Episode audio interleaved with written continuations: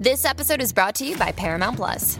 Get in, loser! Mean Girls is now streaming on Paramount Plus. Join Katie Heron as she meets the plastics in Tina Fey's new twist on the modern classic. Get ready for more of the rumors, backstabbing, and jokes you loved from the original movie with some fetch surprises. Rated PG 13. Wear pink and head to ParamountPlus.com to try it free. AXN estrena For Life, cadena perpetua, un procedimental legal producido por 50 Cent. Aaron Wallace ha sido sentenciado injustamente a cadena perpetua. Mientras cumple su condena, Aaron se licencia como abogado para defender a otros reclusos y a la vez trabaja en su propio caso para conseguir demostrar que es inocente. For Life, cadena perpetua está inspirada en el caso real de Isaac Wright Jr., una historia inspiradora que nos cuenta cómo una persona puede marcar la diferencia cuando lucha por la verdad. Soy Aaron Wallace y me condenaron a la perpetua por algo que hice. ¡No! Al hacerme abogado, conseguiré volver con mi familia. Lucharé contra el sistema. Wallace ha sabido encontrar algunos vacíos legales. Haré lo que sea, y a costa de quien sea. Ese chico tenía una vida y se la habéis arrebatado. Da igual el poder que tengan. Todo lo hago para salir de aquí. El próximo jueves 27 de febrero a las 23 horas no te pierdas el estreno de For Life, cadena perpetua en AXN.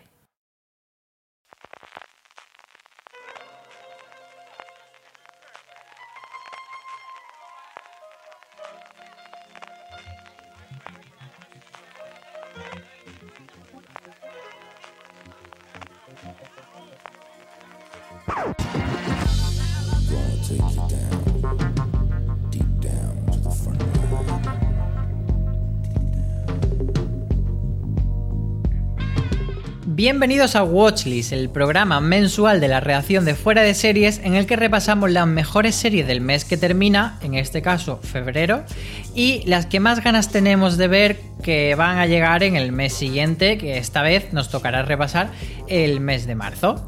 Yo soy Álvaro Nieva y conmigo está Marina Such. Muy buenas Álvaro, ¿qué tal? Muy bien, y también con nosotros nuestra otra compañera Valentina Morillo, ¿cómo estás? Hola, ¿cómo estás tú? Muy bien. Yo estoy con un Noches de la Alhambra, porque nos pilla la. es un té, así con, Ah. que nos pilla Vale. esta, esta hora de, de- de la sobremesa. Así que para, para tener un poco ese. Esa cosita de, de mesa camilla. Antes de empezar con el, con el mes de febrero, quería hacer un par de aclaraciones sobre, sobre este podcast. La primera un poco más técnica y es que, bueno, como grabamos siempre unos días antes de que termine el mes del todo, pues queremos dejar claro que la- las series que se quedan en ese limbo entre el día 20 y pico que grabamos y el 1, pues que las podemos rescatar el mes siguiente. Por ejemplo, el mes pasado, eh, Boya Horseman se, estrenaba en enero, pero después de la grabación del podcast, sí que puede entrar como lo mejor de febrero, aunque técnicamente no sea febrero. Tampoco nos pongamos más papistas que el Papa. Y luego la otra aclaración es para nuestros queridos wicheros que algunos se tomaron un poco mal, que hicimos un poco de broma de que si la serie era mejor o peor, etcétera, en el, en el podcast anterior. Y bueno, queremos dejar claro que era todo un poco en tono de broma, que cada uno vea la serie que quiera, que nosotros siempre vamos a ser felices con que os guste la serie que os guste, que no os vamos a decir si son malas o buenas, nos vamos a dar nuestra opinión, pero todos contentos y, eh, y en amor y armonía, ¿no? Pues sí. Y que sea la última vez que hablemos de The Witcher hasta que vuelva una nueva temporada. Eso, hasta, hasta que venga con su segunda temporada, pues ya se queda ahí la serie dormidica. Eh, dicho esto, venga, vamos a meternos ya en el balance del mes de febrero. ¿Y cuál sería para vosotras la serie del mes? Es decir, no la mejor ni nada, sino la que creéis que ha dominado la conversación seriefila del mes. Marina, ¿tú con cuál te decantas? Mm, pues aquí yo lo tengo complicado. Estaba pensando mucho para ver cuál era la serie que, de la que más había estado hablando. eh, o la serie, a veces yo utilizo también los Power Rankings que sacamos todas las semanas para ver un poco qué serie esa será más vista, ¿no? Y da la sensación de que en febrero las, las series de las que se ha estado hablando más han sido un poco dos series de enero, que son El Visitante y Star Trek Picard. Eh, como son series que se emiten semanalmente, pues en febrero han llegado, eh, pues está emitiendo como la, el grueso de la temporada y creo que han sido las que han estado generando más conversación. El visitante porque creo que ha tenido más, probablemente ha tenido más éxito, más tirón del que HBO esperaba. Y Star Trek Picard, bueno, pues porque, a ver, siendo Star Trek, los Trekkies iban a estar ahí comentándola a tope. Y luego a nivel nacional, eh, lo que es en redes sociales, porque fuera de la burbuja de redes sociales no sé hasta qué punto, pero lo de Luimelia en redes sociales está siendo mm, bastante digno de estudio, ¿eh? está siendo bastante digno de estudio. Y Marina, tú que sigues estas tres series, ¿con cuál te queda o cuéntanos un poco por qué, por qué te están gustando o por qué la gente debería sumarse a estos fenómenos? Eh, hombre, el visitante a mí es que eh, me da mucho en el en lo que a mí me gusta porque en realidad le están contando como una investigación policial así como muy como muy tipo de night off. Entonces ahí estoy yo compradísima desde el principio. Y Star Trek Picard es una aventura espacial que es muy entretenida y yo creo que están llevando muy bien eso de hacer algún tipo de no homenaje sino recordar un poco a lo que era Picard en la nueva generación pero sin, sin nostalgia sin mirar al pasado sino yendo a aventuras nuevas, con personajes nuevos y, contándolo un poco con, pues, con la manera de narrar que hay ahora. Y, luego es que Luimelia es una comedia romántica tan, tan divertida y tiene tantísimo encanto que, yo creo que merece la pena darle una oportunidad. Pero Marina, ¿con cuál te quedas? Es que no puedo, no puedo elegir. Ahora mismo, ahora mismo, ahora mismo me tendría que quedar con el visitante porque en el momento en el que estamos grabando está a punto de acabar la temporada y yo tengo que saber cómo termina eso. Seguro que volveremos a hablar de ella en el siguiente programa también, porque será al final de temporada y si se sigue hablando de ella como se ha estado hablando y se sigue subiendo gente al tren, pues continuará. Ahí, ahí la tenemos. Que está muy bien, a mí me encanta. Que es, lo bueno de las series que se emiten semana a semana, pues que, que permanecen más y obviamente, pues claro, la podemos considerar por supuesto también una serie de febrero.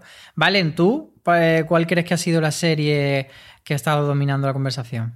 Pues la conversación de mi burbuja y mi cosa de Twitter, que es mucho de críticos americanos, incluso mi Instagram. Pero claro, yo me rodeo de lo que me interesa. Aparte fue esa serie que se nos quedó en el limbo y para mí ha sido la serie del mes, es Bojack Horseman, que claro, es serie de Netflix, se estrenó a finales de febrero, que no pudimos hablar de ella en ese momento y ya no volveremos a hablar de ella hasta que lleguen los tops de finales de año, porque es lo que tiene, como decíamos el visitante, podemos hablar de ella en tres programas seguramente, porque se emite semanal y Bojack pues ahí la tuvimos un fin de semana y se nos acabó.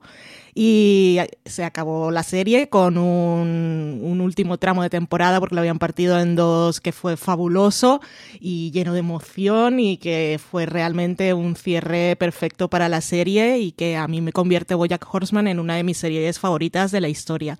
Así que esa es mi serie del mes.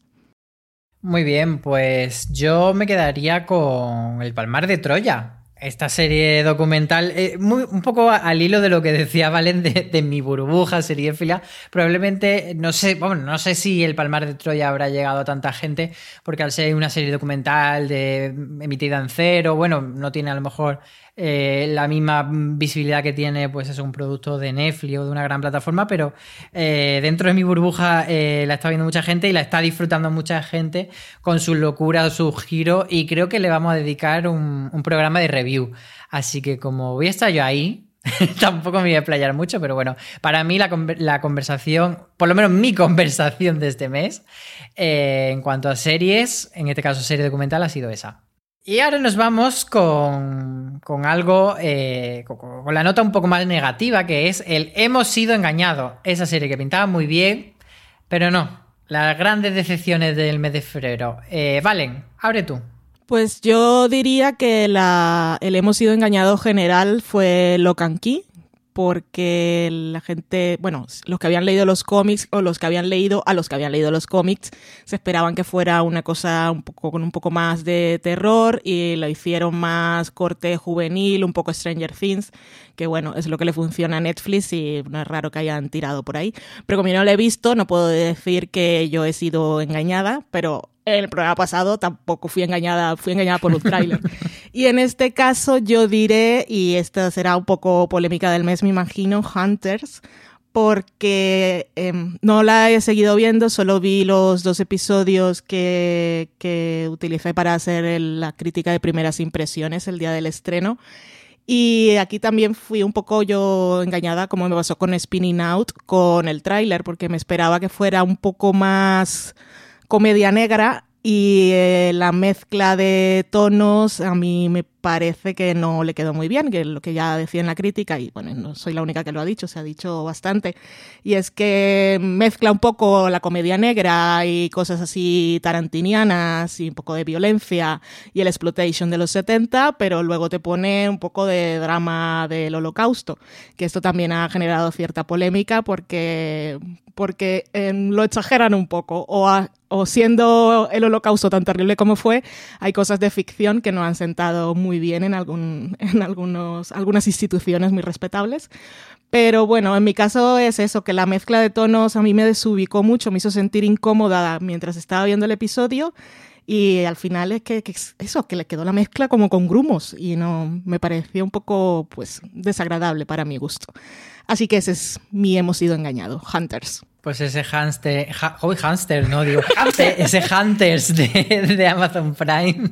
Es, el, es verdad que ha tenido como una, una opinión bastante dividida, pero yo me voy a sumar a Valen con lo que apuntaba al principio de Lock and Key, que yo sí que me vi el, primer episodio y además voy a, a, recordar que era mi corre, coge mi dinero y corre del mes pasado, era la serie eh, de estreno que tenía yo muchas ganas de ver y que finalmente ha sido bastante me. Eh, por lo que eh, estuve comentando con la gente por Twitter, había gente que decía que bueno, que sí, que, que no estaba mal, pero que tampoco era la bomba que se esperaban, otros que decían que a partir de mitad de temporada se le empezaba a hacer cuesta arriba. No sé, a mí el primer episodio me pareció bastante anodino, no me parecía una serie mala de necesidad de decir, por favor, pero sí que me esperaba que fuese ese bombacito de Netflix, quizás no su Stranger Things, pero sí como esa serie que durante dos o tres semanas está haciendo mucho ruido y al final yo creo que se quedó en, poca cosa. Marina, ¿tú con qué has sido engañada este mes? Eh, pues mira, yo eh, con Locan Key Hunters no.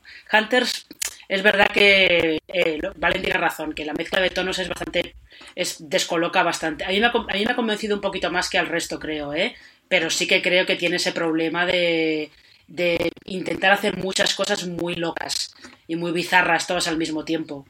Y em, con Locan Kim lo que me ha sorprendido es que eh, se haya hablado de ella mucho menos de lo que esperábamos todos. Yo creo que también puede ser por eso, porque al irse más por unas aventuras juveniles, fantásticas juveniles, que por el terror así que entra más en el cómic, igual eso ha hecho, ha hecho que la gente hable menos de ella. Pero mi hemos sido engañado es una, es, una opción un poco extraña, porque es una serie de Stars Play que se llama Mother, Father, Son, que no es que hubiera grandes expectativas con ella. Eh, es una es como una mezcla entre drama familiar y drama político con Richard Gere y Helen McCrory, me esperaba que me dieran algo más que no me terminaron de dar nunca. me parece un poco una oportunidad perdida esa serie, la verdad. Y sé que es una opción un poco rara, pero es como la que es la que me, vino a la cabeza cuando, cuando empecé a preparar el, mi lista de series para este podcast. La primera que me vino a la cabeza fue Mother Father Son. Pues esa era un poco la nota negativa, digamos, del mes de febrero. Vamos ahora con algo más bonito, más positivo, que sería el Anda, pues mira, esa serie que no tenía ninguna expectativa respecto a ella y que luego pues te ha gustado. Mm, Valen.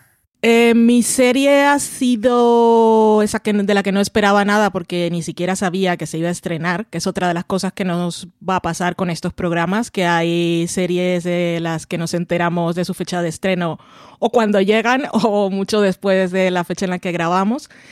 Y esa, eh, la mía que ha sido Gente Fight, es una serie que, que estrenó Netflix el 21 de febrero.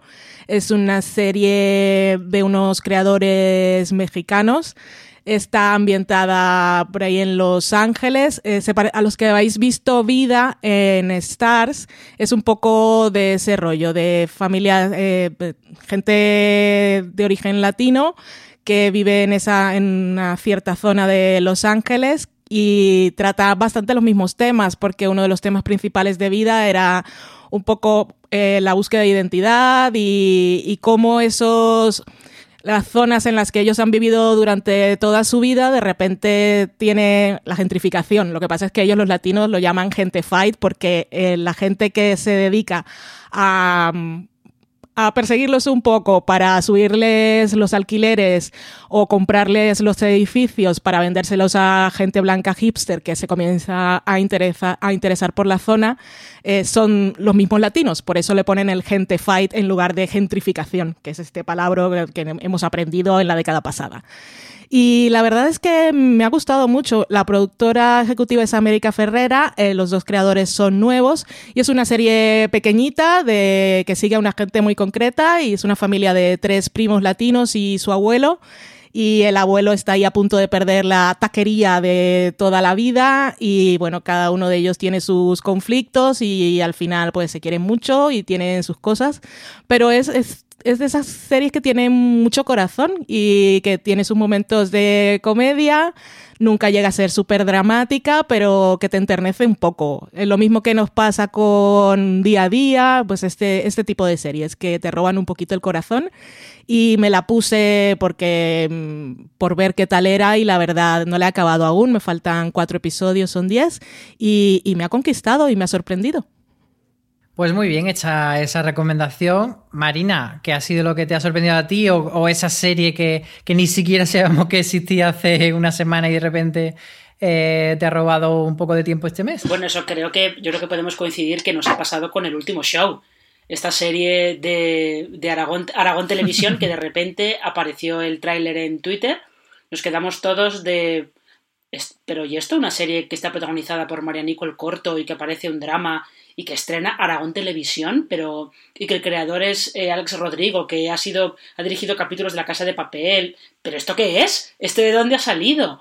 Y luego eh, es verdad que de momento mientras cuando grabamos esto solamente hemos visto el primer episodio, pero eh, por lo menos el principio da la sensación de que de que puede ser una serie bastante bastante curiosa. es, un poco, le pasa un poco como decía Valen antes de, de Gentified o Gentified o, como se pronuncie, que es una serie que, eh, que, tiene mucho corazón y además como que lo lleva, como dicen los americanos, esto de lleva el corazón en la solapa. Pues el último show lo lleva un poco así. Y, y ver la historia de este, de Miguel Ángel Tirado, que es el hombre detrás de Meranico el Corto, queriendo hacer otra cosa con su vida y, y ver a esos personajes, a la hija, a la nieta, no sé, o sea, consiguen que en el primer capítulo les cojas muchísimo cariño a todos. Y yo creo ha sido mi sorpresa del mes, porque es que ni siquiera sabía que existía. Sí, sí, totalmente. Nos pilló un día que vimos el trailer por Twitter y, nos lo pasamos lo uno al otro como diciendo, ¿pero esto qué es? Qué buena pinta tiene y la verdad es que nos ha sorprendido para, para muy bien. Yo eh, voy a tirar por otro lado, me voy a ir a 3 Player Premium y voy a, elegir como sorpresa de este mes una comedia de episodios cortos que se llama Gente Hablando, que son piezas de unos 10 minutitos, pero que mm, ahora han sacado la segunda temporada y, la verdad es que yo eh, cuando lanzaron la primera no me disgustó, pero tampoco me mató. Y, me dio un poco de, incluso de rabia porque la persona que hay detrás de esa serie, que Álvaro Carmona, que es un guionista pues asociado a, que ha trabajado mucho con el Terrat, eh, ha trabajado para Buena Fuente. Eh, incluso yo recuerdo que cuando el Terrat empezó a hacer cositas para YouTube hace muchos años, tenía una serie de vídeos que se llamaba Niñas Cosas Mínimas, que era, que era muy chulo. Y yo a él siempre le he tenido como, como cierto cariñín. Entonces me dio un eh, poco de esa rabia de que la primera temporada no me acabó de encantar. Y esta segunda temporada yo creo que ha dado como un salto de calidad. Eh, la primera, no sé si todos los episodios, no recuerdo bien, pero creo que casi todos estaban protagonizados siempre por dos personas. Y aquí han metido también como a veces un tercer elemento discordante que juega muy a favor de la serie. Así que nada, lanzo esa recomendación de mm, cuando queráis ver una serie simpática y de episodios de 10 minutos muy cortita, que mm, en un formato que, que resulta muy ágil, pues ahí, ahí está. Ahí yo, ahí yo quiero. Ah, dime, dime. Eh, eh, perdón, perdón, Álvaro. Digo que ahí que eh, si alguien quiere echarle un vistazo a gente hablando, vale que es un poco tirarse a la piscina, pero yo le recomendaría ver el último. Sobre todo por el, juego ese. El juego formal que hace para contar su historia. Os recomendaría ver el último de la temporada que se llama El principio y el final, creo, o algo por el estilo. Sí, además porque una serie que son episodios independientes, así que se puede elegir por dónde empezar, pues eso, la verdad es que es un muy buen episodio para, para conectar con la serie. Y, luego, eh, un poco al hilo de esto de, sorpresa eh, que nos van llegando a lo largo del mes. This episode is brought to you by Paramount Plus. Get in, loser! Mean Girls is now streaming on Paramount Plus. Join Katie Heron as she meets the plastics in Tina Fey's new twist on the modern classic. Get ready for more of the rumors, backstabbing, and jokes you loved from the original movie with some fetch surprises. Rated PG 13. Wear pink and head to ParamountPlus.com to try it free. De series que a lo mejor no teníamos ni siquiera localizada. Hay un par de series que, mm, por lo menos en fuera de serie, ha venido mucha gente a leer las críticas que hemos sacado y como que han generado mucho interés. Una es Ragnarok y otra es No hables con extraños. Y como ninguno de los tres que estamos haciendo este podcast hemos, hemos visto esta serie, le hemos pedido a nuestra compañera Maricho Lazábal que nos grabe un audio y nos cuente de qué van y si merece la pena verlas. No hables con extraños es un pequeñito descubrimiento del mes. Y es que, bueno, pese a que no acaba de estar bien hilada y hay cosas que la verdad es que no tienen mucho sentido, sí que es cierto que cumple la función de serie para maratonear, que te atrapa completamente, que mientras estás en el fragor de la batalla, bueno, no te acabas de dar demasiada cuenta de que lo que te están contando a fin de cuentas no tiene mucho sentido y bueno, viene a ser una serie de empacho satisfactoria. Su premisa, eh, bueno, es interesante y es que hay una desconocida que se acerca a ti y te revela un secreto de tu vida que tú desconoces y que lo mueve absolutamente todo y que hace que pierda el sentido tu vida tal y como la entendiste. A partir de ahí empieza a haber un montón de desapariciones, crímenes y, bueno, historias negras varias que realmente son curiosas, pero que tienen un gran pecado y es que todas ellas tienen que estar relacionadas. Y al final, cuando en una comunidad muy pequeña metes muchas historias muy relacionadas que se salen de la norma, pues no deja de ser poco verosímil lo que estás viendo. Y el tipo de cabriolas que hay que hacer al final para atarlo todo, pues hombre, son un poco artificiales. Pero con todo, pues bueno, es una serie que la verdad es que atrapa, empiezas a verla y traga bien, es de estas que, bueno, ponme el siguiente capítulo sin ningún problema, que puedes ver la temporada en un fin de semana sin, sin que te des demasiada cuenta, pero que bueno, pues no acaba de funcionar. Y la segunda serie de la que vengo a hablar es Ragnarok, que es sin duda la serie del mes. Dejad lo que estáis haciendo y ved Ragnarok. Es mala con ganas en el mejor de los sentidos. Es una serie mamarrachísima de estas que, que, bueno, nadie pretende que sea una buena serie, sin embargo, enganchan completamente y te tienen atrapado a la pantalla y tú mismo estás pensando, no, no, no tiene sentido esto que estoy viendo. Está mal hecho, esa pelea está mal hecha, esa conversación no tiene sentido, porque, pero de golpe, ¿por qué estoy viendo esta escena? Es igual. Entregaros, entregaros a la locura de Ragnarok. Un instituto, familia nueva, dos hermanos, uno pequeñito y muy listo, uno grande y torpón, completamente tópico, que, bueno, se ven en medio de una batalla, de lo que es Ragnarok, básicamente, la batalla entre los gigantes y los dioses por el control. Así que sí, efectivamente es una serie de superpoderes en medio de un entorno de lo más sobrio y con una producción completamente sosa, digamos, te encuentras con que de golpe hay superhéroes, superpoderes y cosas muy bizarras de verdad, tenéis que darle una oportunidad a todos los que os gusten las series sin sentido.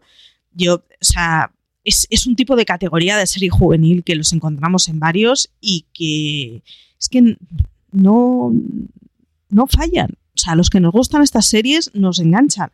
Y uno de los comentarios que nos han devuelto en, en las críticas o en el par de artículos que hemos escrito de ella es gente de decir, efectivamente, es que me he puesto a verla y no he podido soltarla. Así que nada, mm, despediros del fin de semana y deleitaros con Ragnarok, que es una cosa muy tróspida, pero que os hará la vida un poquito más feliz.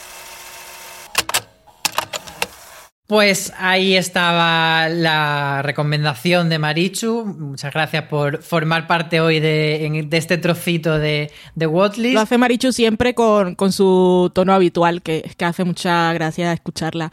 Con ese de entregaos a Ragnarok y a su trospidez.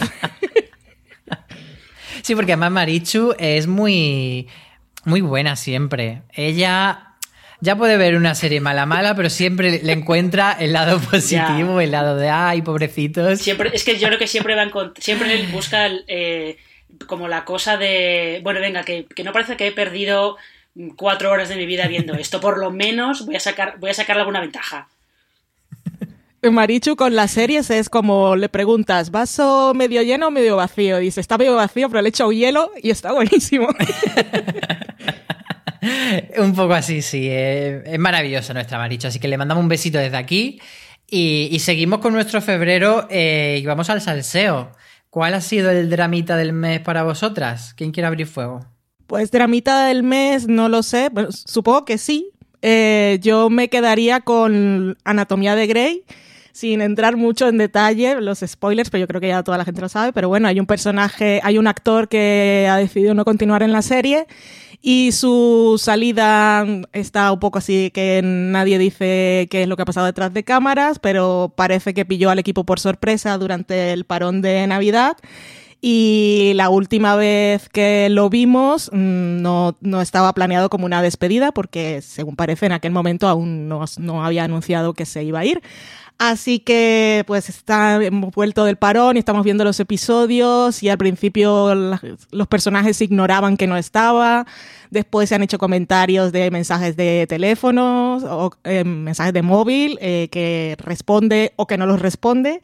Y pues estamos los seguidores de la serie pues un poco fastidiados y lo que ha dicho ahora Krista Bernov, que es la showrunner de la serie y también de Estación 19, es que tengamos paciencia porque están dándole vueltas al tema y que tengamos calma porque no hemos visto aún toda la historia, que no quiere decir que volvamos a ver al personaje, pero que nos iremos enterando de cómo resolverán todo en las semanas siguientes, sin decirnos cuántas son, así que ahí estamos un poco a la espera. Para mí es un drama, desde luego.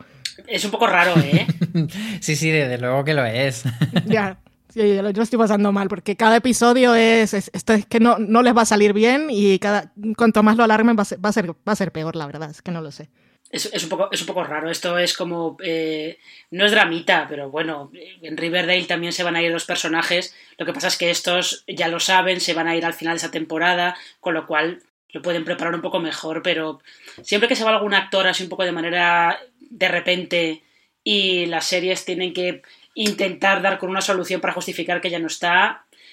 Y Anatomía de Grey, el historial que tiene de despedida de personajes, no es que sea demasiado bueno en general, ¿eh? que ha habido algunos que se han ido al parking y ya no han vuelto. Ah, pocos, pero en general más o menos lo preparan. que en este caso yo también me pongo un poco, entiendo eh, lo, que, lo que están haciendo los guionistas, porque es que les ha caído un marrón muy gordo, porque podrían haberlo solucionado muy fácil poniéndole un drama a la persona a la que le afecta más que ese personaje ya no esté, pero es que ese personaje tuvo un super dramón la temporada pasada, entonces volverla, volver a que ese personaje pase por lo mismo, por algo parecido sería un poco, pues eso, repetición.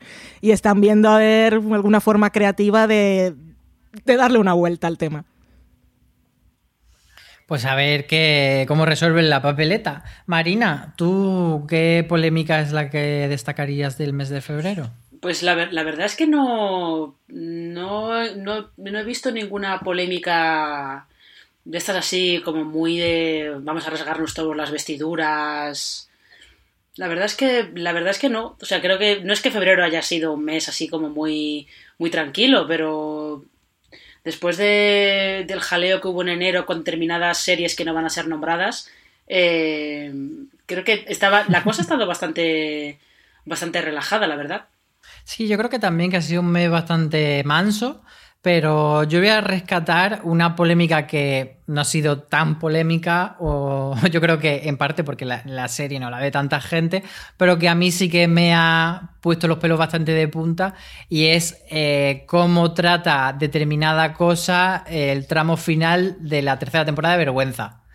Eh, lo escribí en una columna y como no sé si es spoiler o no, eh, quien quiera enterarse un poco de qué estoy hablando y por qué me puso los pelos de punta, no para bien como la serie busca ponerte los pelos de punta, sino para mal, pues ahí está la columna dedicada a vergüenza sobre este tema. Yo no veo la serie, pero he leído tu columna y la recomiendo porque explicas maravillosamente eh, tu opinión que de eso van las columnas, pero que me parece que está muy bien explicado y justificado. La temporada de vergüenza sí que la he visto y que y sí eh, entiendo perfectamente tu punto de vista, Álvaro. También yo creo que es más una cuestión de, o sea, yo, yo lo vi durante toda la temporada, es algo que vi como problemático, siempre al borde del ofensivo, mm, siempre al borde de es que quieren llevar esto, quieren llevar a al protagonista mucho más allá de lo que lo han llevado hasta ahora y esto, esto puede acabar siendo un problema y al final pues acaba siendo un problema, evidentemente.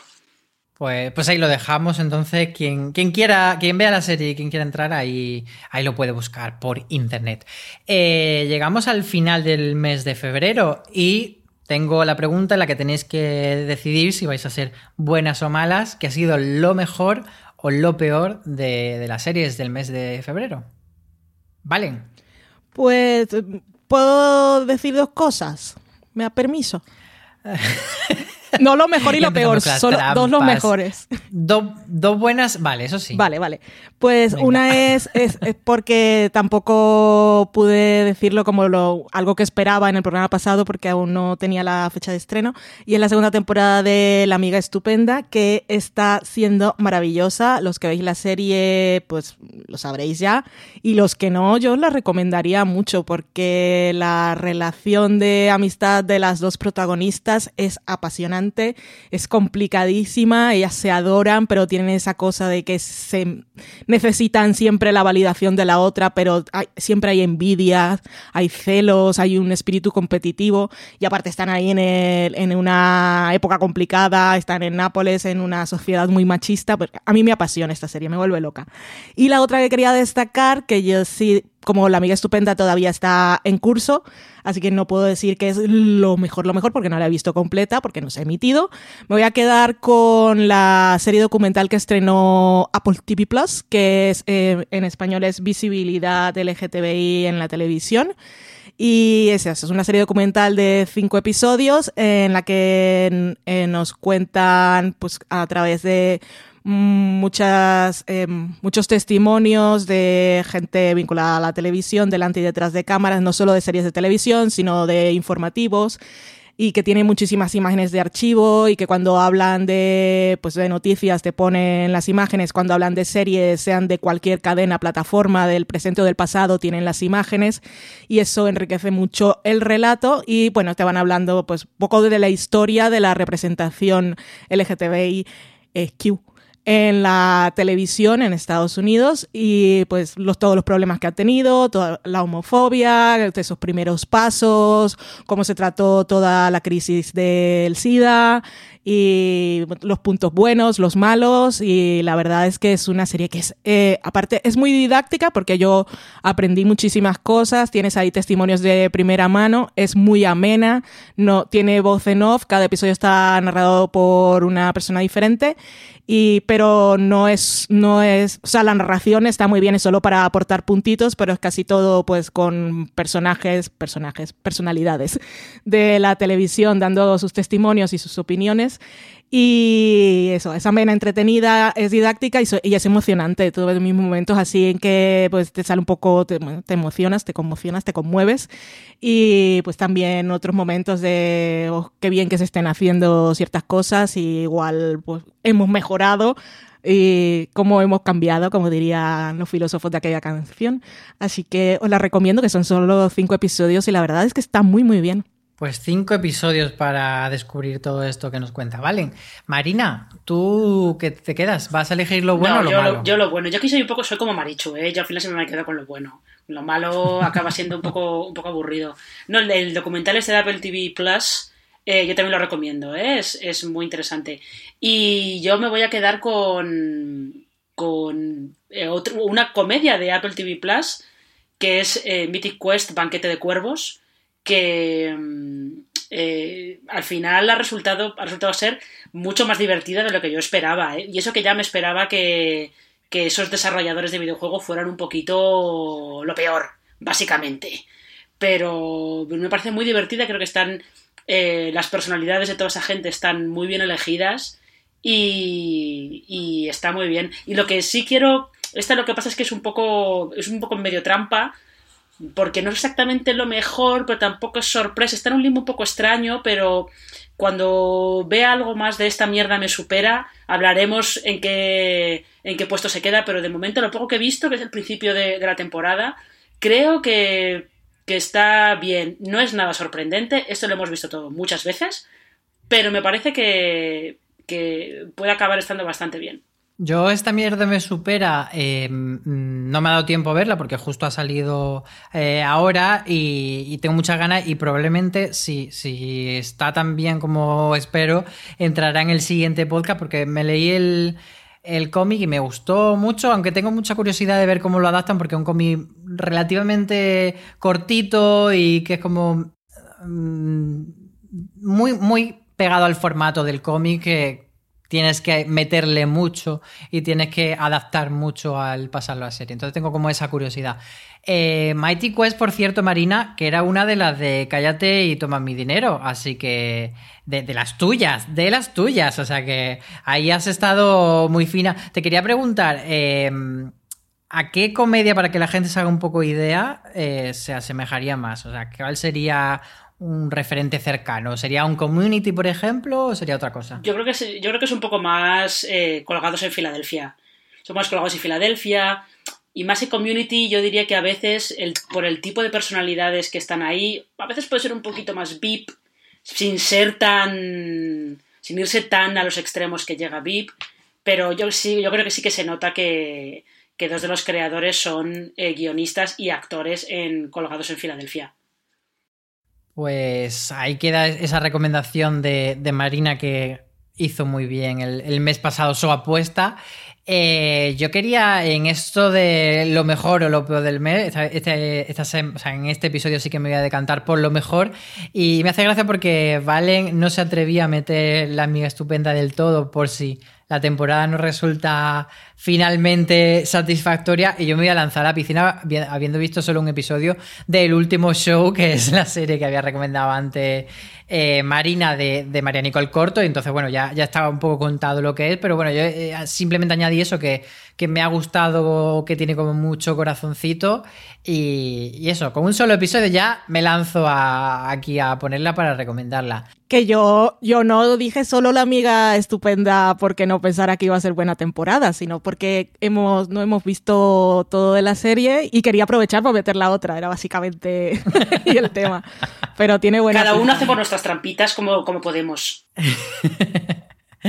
vale, antes de cerrar este, esto de lo mejor y lo peor del MEC, te quería preguntar por tu anterior cállate y toma mi dinero, porque yo ya he dicho que metí la pata con Locan Key, Marina acertó con Mighty Quest, aunque no tanto con Hunters, y, tú la que recomendaste fue 911 Lone Star.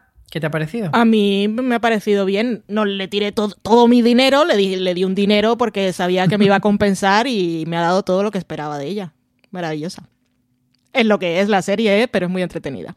Pues ahí, ahí queda eso. Eh, en la encuesta de Twitter que hicimos sobre los estrenos que más han gustado, Luimelia se ha conseguido quedar arriba con el 50% de los votos y Hunter sí que ha tenido ahí un 26,8, que bueno, no, no ha estado mal. Locan Key con un 20 y Katy King al final, pues parece que la ha visto todavía poca gente porque se quedó en un 2,8%. Así que no ha sido quizá la serie más popular, por lo menos en, en esta encuesta. Antes de, ahora sí, lo último que vamos a decir del mes de febrero es que eh, terminó la primera parte de la sexta temporada de Vikingos, de la cual, como sabéis, eh, en Fuera de Series hay un podcast oficial de la mano de TNT que han estado haciendo nuestros compañeros eh, Francis, María y Richie. Y eh, Francis nos ha dejado aquí un bonito mensaje para contarnos un poco, sin spoiler, qué le ha parecido esta, esta experiencia de, de la sexta temporada de Vikingos. Hola Álvaro, hola Marina, hola Valen, hola a todos oyentes de Fuera de Series. Deciros que Vikingos es una de las mejores series en emisión que seguramente no estáis viendo, o al menos Álvaro, Marina y Valen, sé que vosotros no estáis viendo Vikingos, oyentes de fuera de serie sí que muchos la están viendo, porque además hemos estado, voy a aprovechar para hacer spam, haciendo Vikingos el podcast oficial junto a TNT, que es el canal que emite la serie en España, y han estado escuchando el podcast y no han estado escribiendo. La primera parte de la sexta temporada, primera parte ya del final, ha sido absolutamente espectacular. Montones de giros, montones de grandes batallas también de muertes y no voy a decir nada más por no entrar en spoiler. Nada, una gran primera parte de, la despedida para una serie tan importante como Vikingos, que tenemos muchas ganas de ver el final de esta segunda parte, que no va a llegar hasta finales de año. Para mí, de las mejores cosas que hemos podido ver en enero-febrero. ¿eh? Así que nada, aprovechad todos y a ver Vikingos. Y ahora sí, nos vamos ya de cabeza al mes que viene y vamos a hacer un poco nuestras cábalas, nuestro repaso del calendario y a ver qué es lo que más nos apetece ver para el mes que viene, así que os iba a decir que, que cogeréis lápiz y boli, pero no hace falta porque luego lo ponemos en un post eh, en la web y, no hace falta que lo apuntéis como antaño. Así que luego lo podéis consultar, pero bueno, vamos a ir tirando eh, por primero por lo que más ganas tenemos, por ese cállate y toma mi dinero, hablamos de estrenos, series nuevas. Marina, ¿qué tienes de ganas? Em, perdón, aquí yo voy a hacer un poco de trampa, ¿vale? Em, porque yo tengo. un poco de trampa porque em, creo que puedo decir. Porque no tengo muy claro. no tengo muy claro cómo es este tema. Creo que puedo decir que he visto algo, muy poquito todavía, eh, de La Conjura contra América. Esta miniserie de David Simon y, Ed Burns, que adapta un libro de Philip Roth muy conocido, en el que cuenta un poco una historia alternativa de Estados Unidos, en el que se preguntan eh, qué habría pasado si el aviador Charles Lindbergh, que era un conocido eh, filofascista eh, y aislacionista, si se hubiera, si hubiera hecho caso al Partido Republicano que quería que se presentaran las elecciones contra Roosevelt, si se hubiera presentado y hubiera ganado. ¿Qué habría pasado con Estados Unidos y específicamente con los, los judíos estadounidenses si Lindbergh hubiera sido presidente? Eh, tengo mucha curiosidad sobre todo por, pues, por el clima que hay en Estados Unidos con Trump y que hay en el resto del mundo con este tipo de, de políticos muy populistas, porque yo soy muy fan de todo lo que hace David Simon, y porque como digo he podido ver un poquito y de momento tiene buena pinta. Entonces, creo que puedo incluirla en esta categoría sin mayores problemas. Pues yo todo lo contrario, yo David Simon lo intento, lo intento, pero nunca acabo de, encontrar eh, esa conexión con, con, su serie. Valen, ¿tú eres de David Simon o tienes otra cosa eh, que estés deseando ver de nueva serie en el mes de marzo? Soy de David Simon y he visto ya dos episodios, así que mm, puedo decir que la gente que la esté esperando va a encontrar todo lo que busca, porque está genial, los actores están muy bien, la historia está muy bien planteada, la ambientación está maravillosa y el primer episodio, sobre todo, se me hizo cortísimo y son episodios de una hora, así que yo creo que es una serie que va a gustar a la gente que le guste. Y no veo por qué en este caso, ¿no? Pues una serie, tenemos ahí esto, distopía ucronía, y mm, es una serie pues de época, que está ambientada ahí en los años 40 en ese Estados Unidos alternativo y la verdad es que creo que puede funcionar muy bien. Y la otra por la que yo había habría apostado ciegamente también, eh, si me hubiese preguntado esto hace unas semanas, es la serie de Alex Garland, que va a traer aquí también HBO España. Creo que va a tener un buen mes. Y luego también va a traer Westworld. Es que va a ser un poco el mes de HBO España, el de marzo. He visto el primer episodio de esa. Es una serie muy distinta y lo que pasa es que no sé si puede enganchar mucho a la gente porque es un poco intensa desde el principio, pero tiene un poco de thriller, conspiración, misterio y cosas en el embargo que no se pueden decir, que me encanta porque en ese caso el embargo ha sido genial porque a veces nos llegan cartas de embargo, que eso quiere decir eh, las cartas de embargo, pues si alguien no lo sabe, nos dicen a partir de cuándo eh, a partir de qué fecha, si es antes del estreno oficial de la serie, se pueden ya hacer reviews, pero también nos suelen hacer una lista de cosas que no se pueden decir de ninguna manera hasta que no hagas ya eh, lo que sería el recap, una vez se haya estrenado el episodio. Y en el caso este de devs, de devs está muy bien porque no te spoilean, que es lo que pasa muchas veces, porque te lees la carta de embargo y dices, no puedo hablar de esto, y dices, ah, o sea que esto va a pasar, maravilloso, genial, voy a ver la serie. Y en este caso no te dicen eh, los puntos que no tienes que mencionar, sino no menciones lo que ocurre en el segundo episodio entre el minuto 30 y el 37. ¡Qué interesante! Y el, entonces eso está genial, porque hasta que no lo ves, pues no te enteras de cuál es el super giro. Cuál maravilloso. Pero bueno, es una serie que está... Por un lado está muy bien, pero por otro, si lo hace a posteriori, dice... Mm, ¿Y qué pasa en ese minuto? Tienes que volver a, a, Si estás un poco haciendo los deberes, pues te devuelves al otro, pero seguramente te darás cuenta cuál es ese super giro. en fin, que está muy bien también Devs, pero no me súper enganchó en el primer episodio como habría esperado. Creo que va a ser un poco, no sé si va a estar a la altura de su premisa, que es muy misteriosa, porque te van contando pocas cosas al principio. O sea, cuál es el gran misterio no te lo cuentan, pero hay otra cosa que sí sabes desde que, que no saben un personaje, pero tú sí. Y bueno, pero que si tuviera que apostar dinero por cómo va a funcionar, yo apuesto por la conjura contra América. Muy bien, pues mi, mi apuesta, eh, ya me la he spoileado yo mismo hace un rato, es esta mierda me supera y me voy a quedar con esa. Se estrena el 26 de marzo, así que probablemente mm, cuando estéis escuchando este podcast Eh. ya sí que tengáis varios inputs, pero yo no me ha dado tiempo, así que así que esa es la que la que voy a Eh, apostar Álvaro, yo. pero en realidad esta mierda me supera está ya estrenada. Sí, pero, pero, pero ya. o sea, que no, no, no me vale. Sí, sí, sí que te vale, pero que lo que decía es que, eh, que se ha estrenado el 26 de febrero, no que se vaya a estrenar el 26 de marzo. Ah, claro, perdón, perdón, perdón, perdón, claro, el 26 de febrero.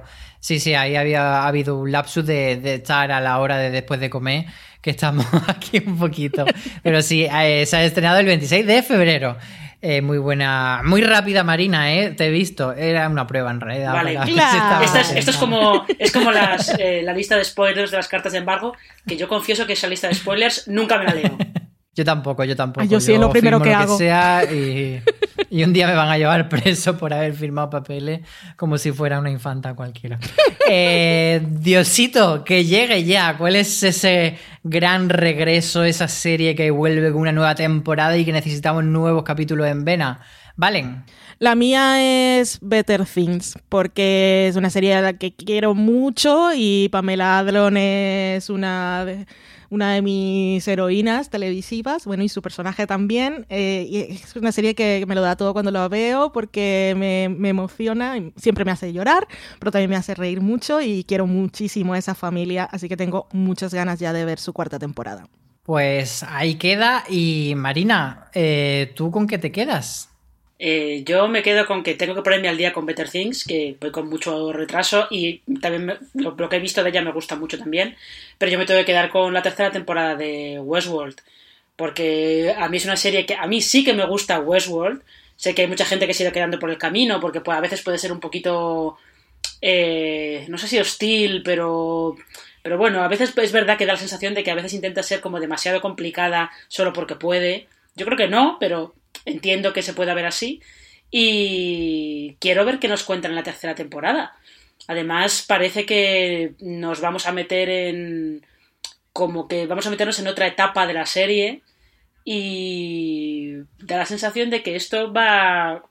como que aquello que decían en Battlestar Galáctica de que los Cylons tienen un plan. Parece que los anfitriones tienen un plan y vamos a verlo de verdad, que de verdad tienen un plan, no como el de los Cylons, que luego resultó que improvisaban sobre la marcha. Pero no sé, tengo, tengo curiosidad por ver hasta dónde nos llevan esta vez. Pues fíjate que yo con aquí voy a, ir contigo, no me voy a ir por otro lado. Me quedo también con Westworld con esta tercera temporada, que sí que parece que, que en cierto modo abre, como tú dices, una etapa eh, no solo temática, sino un poco también por practicidad de decir, sabemos que no acordáis ya de lo que pasó en la segunda temporada, así que esto va a ser como un capítulo totalmente diferente y, yo prometo que me voy a volver a ver el último episodio de la temporada y escribir algo en fuera de serie para que la gente pueda refrescar un poco qué pasaba con las canicas y todas estas cosas, pero, pero sí, yo tengo muchísimas ganas y estoy, pero loco, loco con que vuelva a Westworld porque me encanta. Así que me apunto contigo a esto. Eh, no dais un duro, pero ¿Cuál puede ser esa, esa tapada, esa serie que nos dé una sorpresa, Marina? Pues yo aquí al final siempre me quedo con series de crímenes que suba Netflix, porque como eh, te las ves enseguida y si te enganchan, te las tragas en el fin de semana y luego las, comentas, puedes comentar mucho si dan, si dan mucho que hablar, pues siempre acabo optando por esto. Y esta es una... Eh, es nórdica, no recuerdo si es islandesa o algo por el estilo.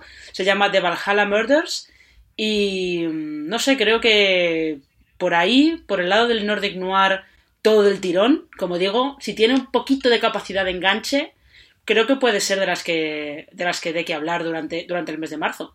¿Y tú, Valen, qué crees que puede dar la campana? Yo aquí sí voy a hacer trampa de verdad, porque no es una apuesta a ciegas, porque he visto el primer episodio y es una serie de la que no sabía nada hasta que nos pasaron los screeners. Se llama Bendita Paciencia, es de FX, es una comedia, la trae HBO España el 3 de marzo. Es una serie británica, la idea original es de Martin Freeman, él es protagonista junto a Daisy Haggard, que igual no, suena el nombre, pero es la protagonista de la serie esta de filming que decían que era la nueva Fleabag, que es Back to Life. Y he visto el primer episodio y está muy divertida. Eh, básicamente la serie, bueno, y su premisa es, que va sobre los retos y las tribulaciones de, la paternidad y la maternidad.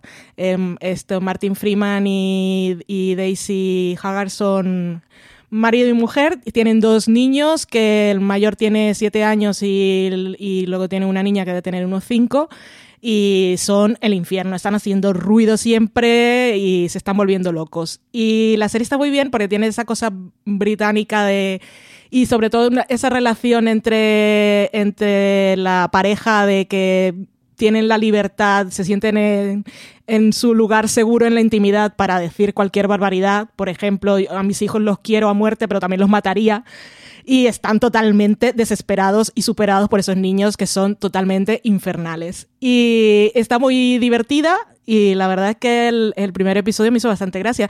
Me, me, recordó un poco en ese sentido a Catastrophe, que también en sus temporadas, después de la primera, pues iba un poco de cómo era esa vida en pareja, pues cuando era, cuando tenías hijos, que pues lo que es la intimidad, la vida sexual o la individualidad se pierde y, yo creo que da para cosas que están muy bien y no sé, me sorprendió bastante ese primer episodio, así que no es una apuesta ciegas porque ya lo vi, pero si la gente la va descubriendo, que igual con ese nombre bendita paciencia no vende mucho, yo creo que puede funcionar.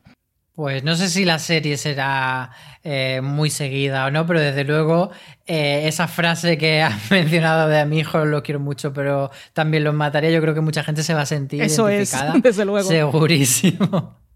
Yo, la, tapada por la que ha puesto esta, si es del 28 de febrero, eh, no de marzo, de finales de febrero, eh, es una serie mm, que mm, yo no la conocía, eh, pero un día Valen dijo, ay, he descubierto que Netflix va a sacar una serie sudafricana y nos pusimos a ver el tráiler y tal, se llama Queen Sono, y por lo que vi el tráiler me, me moló, y no solo me moló, sino que me parecía de esto que muchas veces se habla de, oye, ¿podría James Bond ser negro? Oye, eh, ¿James Bond podría ser una mujer? Pues no hace falta que James Bond sea negro ni sea mujer, o sí, eso ya otro debate, pero Queen Sono es, por lo que parece en el tráiler, eso, es una detective que da mamporros y que va descubriendo cosas y tal, y un poco en esa línea muy de aventuras, muy detectivesca en, ese, en esa línea de, James Bond, pues eso, con una mujer negra como protagonista. Así que ya por ahí me, llama la curiosidad. Ya veremos si, si pinta bien o no. Luego tenemos una sección para las series que cuando vemos en el calendario decimos, ¿esto qué es? ¿Quién se ha inventado esta serie? Invent Series, Marina.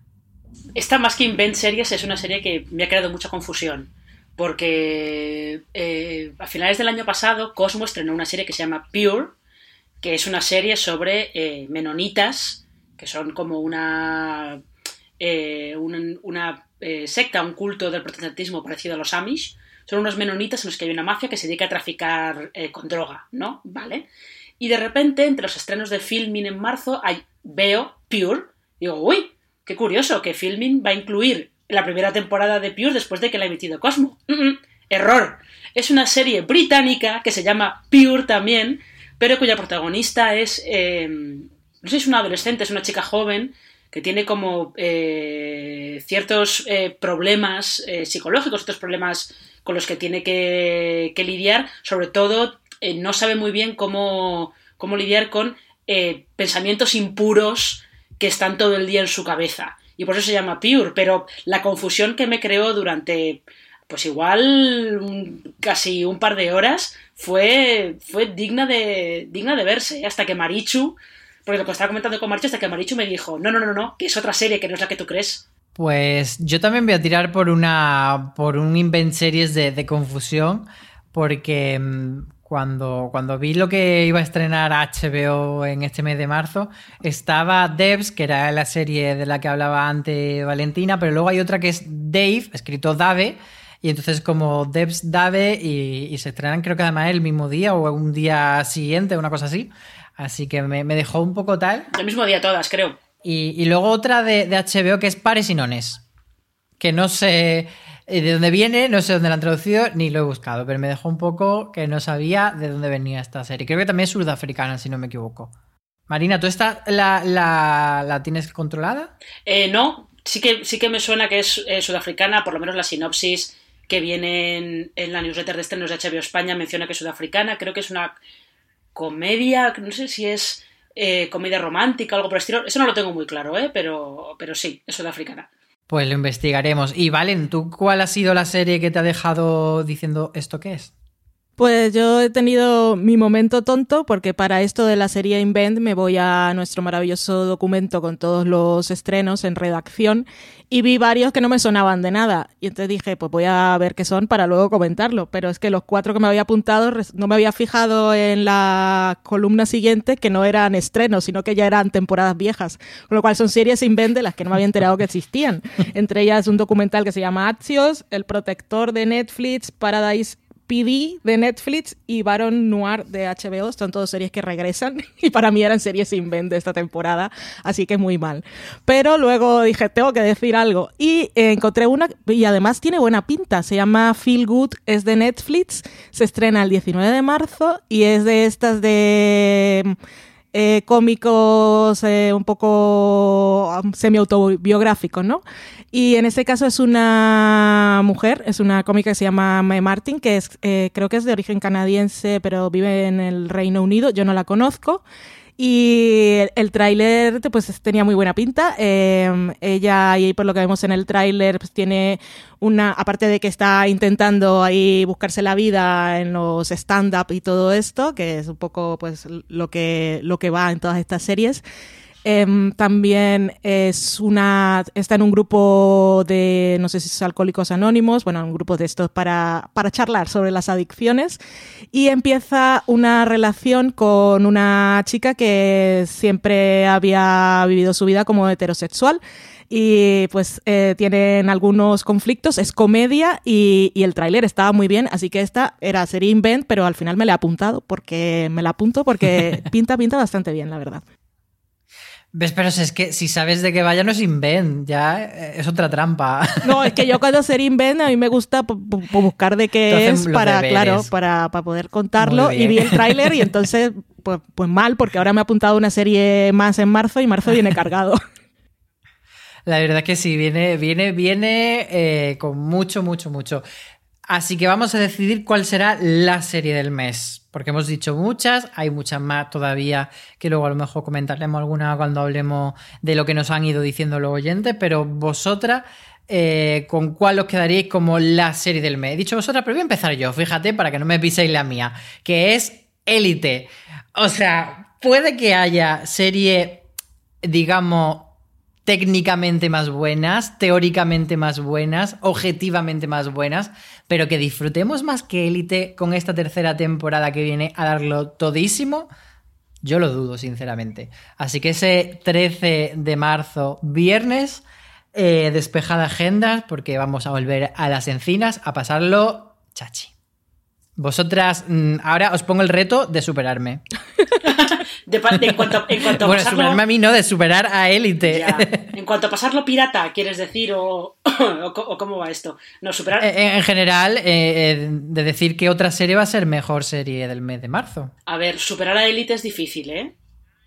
Porque élite está alcanzando un nivel muy alto para, para lo que es élite pero yo, eh, yo me quedo con, con, Westworld, la verdad. Y eso que yo creo que tal vez eh, tardar tanto en estrenar las nuevas temporadas igual le pasa factura. Y, pierde un poquito de, de sobre todo de, el ruido que generaba antes, de la gente comentando y haciendo teorías, intentando adelantarse a qué está pasando ahí. Pero, pero creo que como serie del mes, creo que me quedo con, con la tercera temporada de Westworld, que no hemos dicho que se estrena el 16 de marzo, si no recuerdo mal. Pues sí, esa sí que iremos semana a semana, no, no nos darán el gran maratón, así que bueno, igual también se nos cuela en el próximo Watchlist. Valen, ¿tú con qué te quedas para, para la serie del mes? Pues sí, Westworld se estrena el lunes 16 de marzo. Yo me quedo con la que va los martes en HBO a partir del 17, que es La Conjura contra América.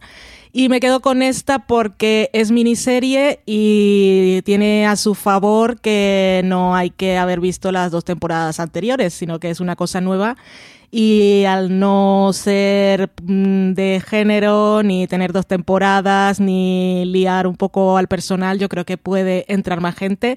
Aparte lo de David Simon, esto puede jugar a favor o en contra. En tu caso, por ejemplo, Álvaro, pues dices que juega en contra porque no te ha interesado nunca mucho, pero yo creo que así en términos generales a la gente pues le suele interesar y si no han visto The Wire, no han visto ninguna de las anteriores, es un buen, una buena vía de entrada y los que ya son fans se la van a ver seguro.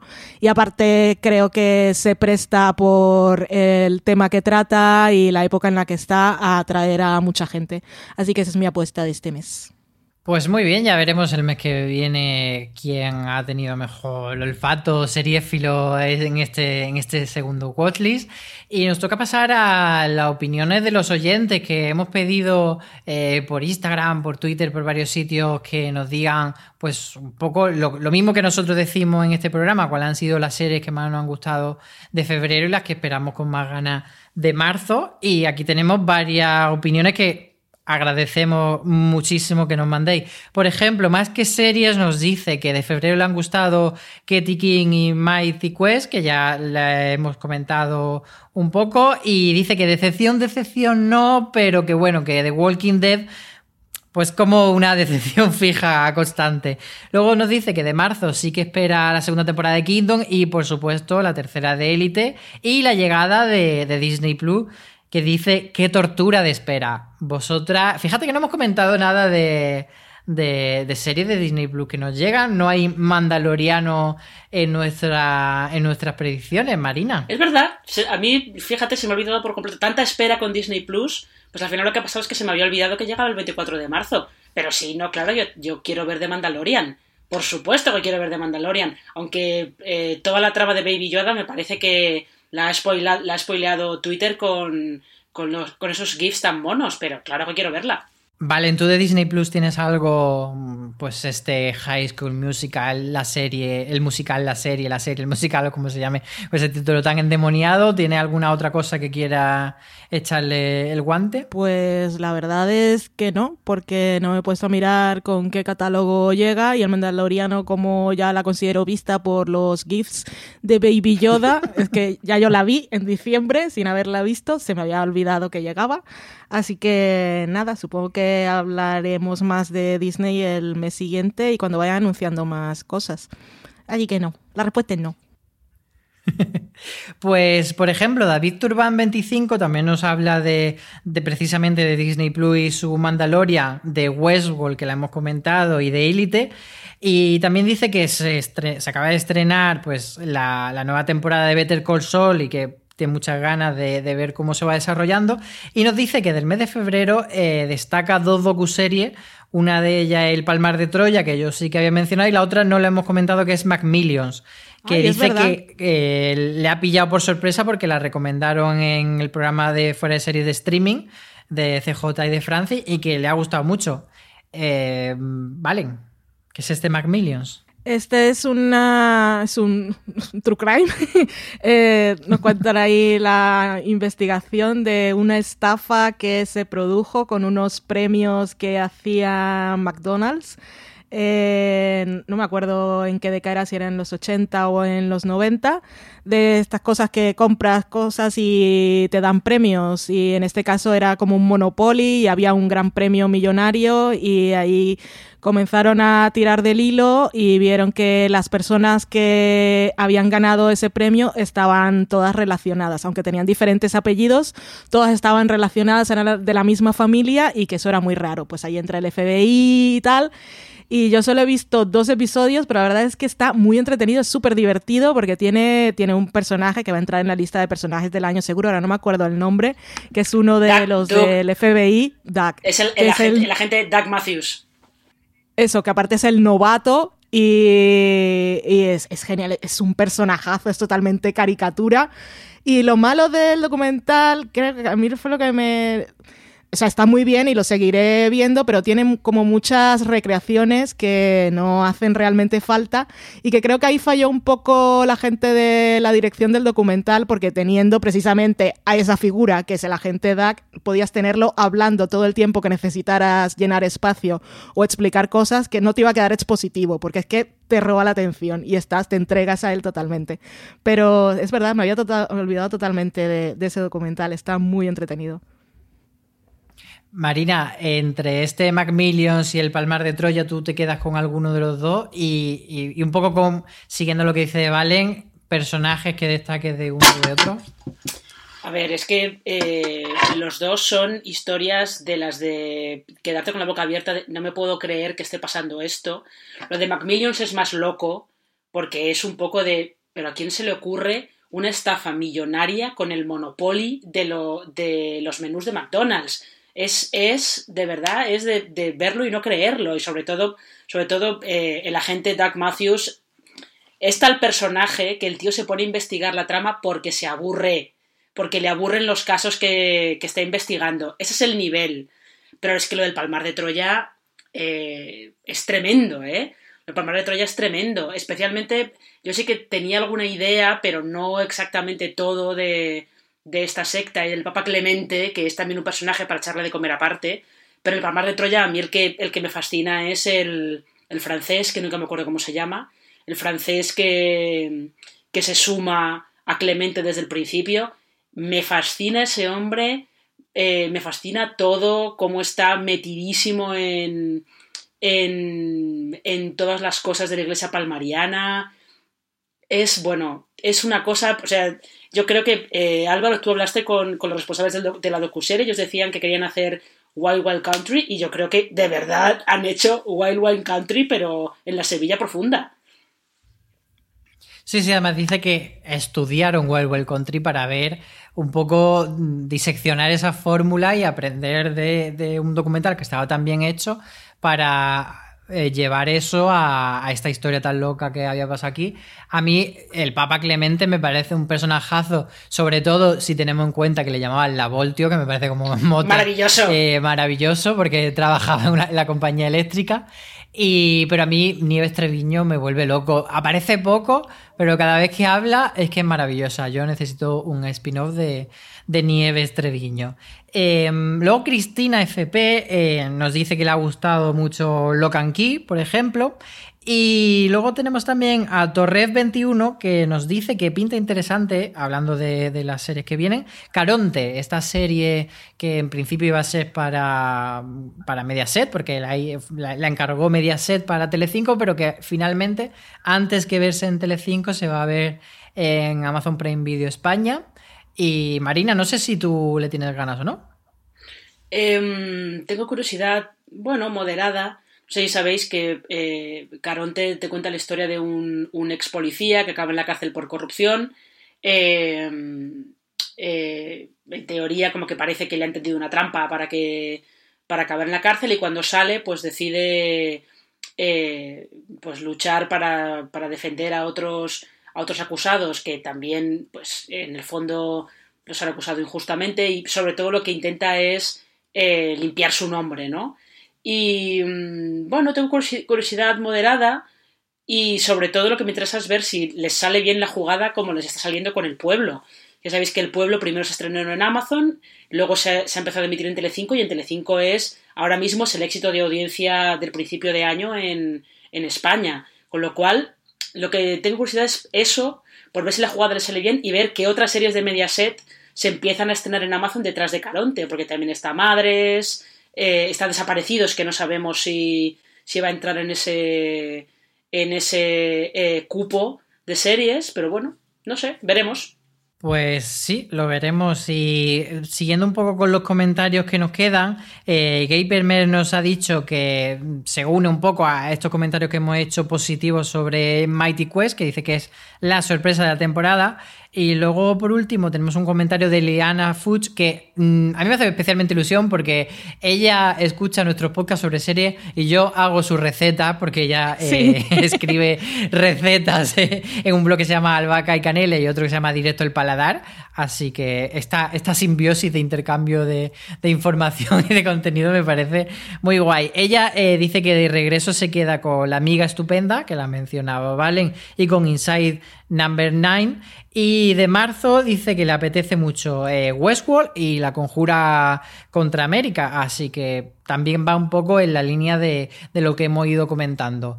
Eh, para cerrar, no sé si os ha quedado alguna serie en el tintero que no hayamos incluido dentro de estas categorías, pero que creáis que sería guay destacar de este mes de marzo. Marina. Eh, hombre, está ahí Veneno. Esta, esta, serie de los Javis sobre, sobre la Veneno que se estrena a finales de mes en, en A3 Player Premium. Eh, ahí hay, hay, expectativas por ver, por ver qué han hecho con ella, sobre todo porque es, es parece que va a ser más drama que comedia y va a ser de, creo que de 50 minutos. No sé, ahí lo dejo.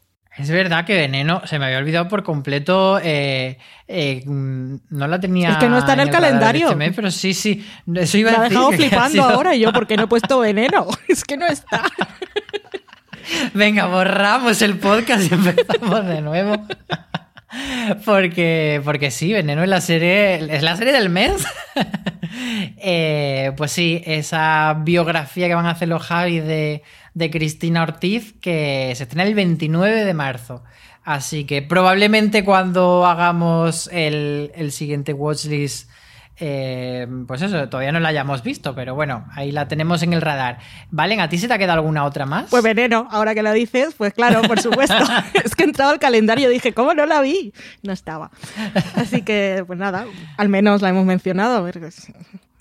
Sí, y justo también el 29 de marzo está, vamos, Juan, esa, esa secuela de, de Bota Juan que también le tenemos muchas ganas. Y hay una serie hacia final de marzo que, que nuestro calendario pone info embargada, así que no puedo decirlo, pero que yo creo que puede ser guay. Así que dejo ese misterio ahí un poco para, para cerrar. La obsesión del mes. ¿Qué ha sido lo que te ha obsesionado, Marina? Eh, yo, a mí generalmente lo que me acaban obsesionando son canciones. Hay una que a lo mejor comparto contigo, Álvaro, entonces no la voy a decir, no sé que tú la vayas a decir. Y si no la dices, ya lo menciono yo después. No, no, dila tú, dila tú. ¿La digo? Eh, Álvaro, Álvaro y yo necesitamos, por favor, que los responsables de Luimelia publiquen esa copla que cierra el segundo episodio. Creo que La Resabia, me parece que se llama, la canta Susana Córdoba. Eh, por favor, la queremos. O sea, yo sé que, sé que ha sido compuesta especialmente para la serie. Publicadla en YouTube, en Spotify, en alguna parte. La necesitamos ya. Em, esa, es la, esa es la que yo, no sé si la tenéis también Álvaro o no. Yo por otro lado estoy, no me he enganchado hacer un Triunfo 2020, gracias al cielo, pero, eh, pero sí que me he enganchado mucho a, una de las canciones que han, que han versionado, que es una versión de Con altura de Rosalía por Ginebras, que es una versionaza y que os recomiendo a todos porque os van a poner de, de muy buen humor enseguida. ¿Y tú, Valen, con qué te has vuelto loca este mes de febrero? Yo me sumo a las dos cosas que ha dicho Marina, que con esto de la copla incluso me quedé mirando los títulos de crédito para ver cuál era para buscarla porque no sabía si era original o no y me había llamado la atención. Y la canción de Ginebras yo estoy a tope, que tengo que ir a una boda en abril y me dijeron, esos que preguntan a veces, ¿qué canción quiere que ponga? Y yo, con altura de Ginebras. ¿Eso qué es? Y yo, pues me ha pedido una canción, esa es la que quiero. Lo voy a cantar yo sola. Y mi obsesión del mes ha sido, ha sido El Visitante, la serie de HBO, porque yo había visto los dos primeros episodios antes del estreno para escribir la crítica el día que salía la serie. Y las dos semanas siguientes no la había visto y después un sábado por la tarde me puse ahí a hacer un poco de maratón quedé súper enganchada y luego la he estado siguiendo, pero no solo los episodios, sino también he estado escuchando los podcasts oficiales que hace HBO Latinoamérica, que saca dos por cada episodio, porque saca uno eh, para Argentina o uno hecho por periodistas argentinos y otro hecho por mexicanos, y me escucho los dos y son súper diferentes. Así que aquí un llamado a HBO España, porque si hiciera uno oficial de esta serie o de cualquiera, pues también lo escucharía. Y tiene la ventaja de que tiene su serie semanal ¿Lo escucharías o lo harías? Por supuesto. Es que quería dejarlo un poco más natural, Álvaro. Pero bueno. No, nada, aquí hay que meter, que meter Pero eso, todo lo que se aprovechando que tiene sus series semanales, que son seriazas siempre y que llaman la atención de la gente, y que tiene eso a favor de la competencia, que se pueden seguir las series a, con su emisión semanal y los comentarios a ritmo semanal, pues que hola HBO España y toda la gente maravillosa que ahí trabaja.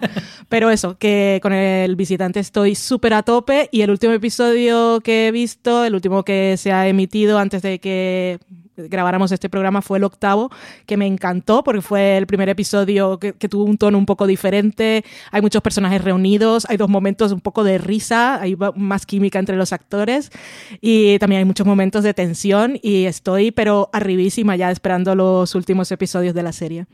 Pues yo es que no he cogido en mi obsesión del mes esta, la resabía porque vi recientemente el episodio y no me ha dado tiempo todavía a volverme absolutamente loco con ella. Eh, pero sí que ha sido también mi obsesión una musical. Y os voy a decir una frase, a ver si, si con esta pista sabéis lo que es. Que no te engañen las joyas que tengo, sigo, sigo, sigo siendo Jenny la del bloque. ¿Sabéis de qué hablo? que esto que es la actuación de, Jennifer López en la Super Bowl. Por supuesto, por favor. Es que, de verdad, mm, es para mí, yo creo que de la, mejor Super Bowl, casi que diría. Eh, es verdad que Shakira, pues lo hizo bien, pero estuvo como más en concierto normal, pero es que lo de Jennifer López fue una barbaridad y la, he visto, pero no os puedo exagerar, como 30, 40 veces mm, me la pongo en la tele, la canto, la bailo. Una maravilla, así que me quedo con esto de obsesión del mes. Y ya, ahora sí, hemos llegado al final de este segundo watchlist en el que hemos repasado febrero y hemos puesto la vista en marzo. Así que muchas gracias Marina y ya veremos con qué hemos acertado. A ver, veremos si la bola de cristal nos funciona o la tenemos estropeada. Y Valen, con la promesa de no hablar de esa serie hasta que llegue una segunda temporada, nos vamos. Muchas gracias por estar conmigo en esta sobremesa. Un placer siempre, Álvaro. Hasta el próximo mes en Watchlist y hasta dentro de un minuto que desconectemos el micrófono en nuestra plataforma de comunicación de redacción. Y muchas gracias, por supuesto, a todos los que nos, habéis escuchado, que habéis llegado hasta este final del episodio. Soy uno héroe para nosotros. Y también a los que nos dejáis los comentarios, que nos hace mucha ilusión, que los leemos todos. Yo incluso me he hecho que no sabía cómo hacer para contestar eh, en ebooks a los comentarios. Ya tengo perfil, así que puedo dejar comentarios. Y ahí estamos en contacto, si no por, por redes sociales o por donde sea, que nos hacer mucha ilusión que estéis ahí al otro lado y que nos deis vuestro feedback y nos contéis todo. Ya sabéis que no solo este podcast, sino que eh, Fuera de Serie tiene en todas las plataformas en las que está disponible formatos diferentes de recomendación, de top, de noticias, etcétera, eh, a lo largo de la semana, un episodio cada día. Así que os esperamos ahí y, por supuesto, en la web, que estamos todos los días, pues comentando, haciendo críticas, etcétera. Muchas gracias por acompañarnos y, como dice CJ, tened mucho cuidado ahí fuera.